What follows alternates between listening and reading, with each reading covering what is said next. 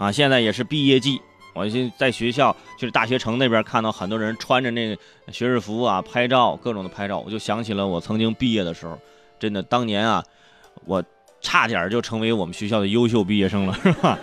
又是一年毕业季了。啊，最近这个北京交通大学的毕业生表示，自己的学习啊，只有百分之十的优秀毕业生才能去这个会堂参加学校的毕业典礼，剩下的人需要坐在教室里观看毕业典礼的直播。啊，父母甚至需要坐到另一间教室观看直播。有的学生就就写下了一行字：哈，对不起，我不是那百分之十，所以引发了全网的关注。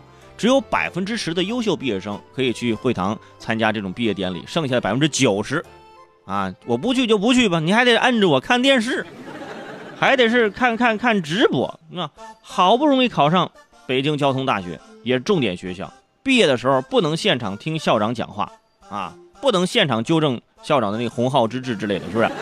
百分之九十的学生和父母被分开坐在不同的教室看直播，校长出现在屏幕里都感觉尴尬，是吧？啊，这是不是还得刷波小礼物的？来，老铁六六六啊，是不是？其实不仅是北交大，还有不少的学校啊，呃，是都是用这种方法，包括优秀毕业生啊，就是坐在内场，其他的呃，在在后台或者在其他地方围观等等。好好的一个毕业典礼，弄得跟春晚似的，还分了好几个分会场。台上主持人估计也得来个互动啊，这那边的同学，教室里的同学，哇，给您拜个早年晚。不过，由于学生的反应。啊，目前北京交通大学已经调整了毕业典礼的方案，全体毕业生和家长都可以参加。你看，要网上不讨论这个事儿，那可能就都不参加了。其实，比起这个优秀毕业生的认证啊，我们更希望的是从大学里带走的是公平、尊重和友谊。大学的最后一堂课，不应该是啊不满和不平。有人在现场，有人入不了场。和没毕业的时候上课有什么区别呢？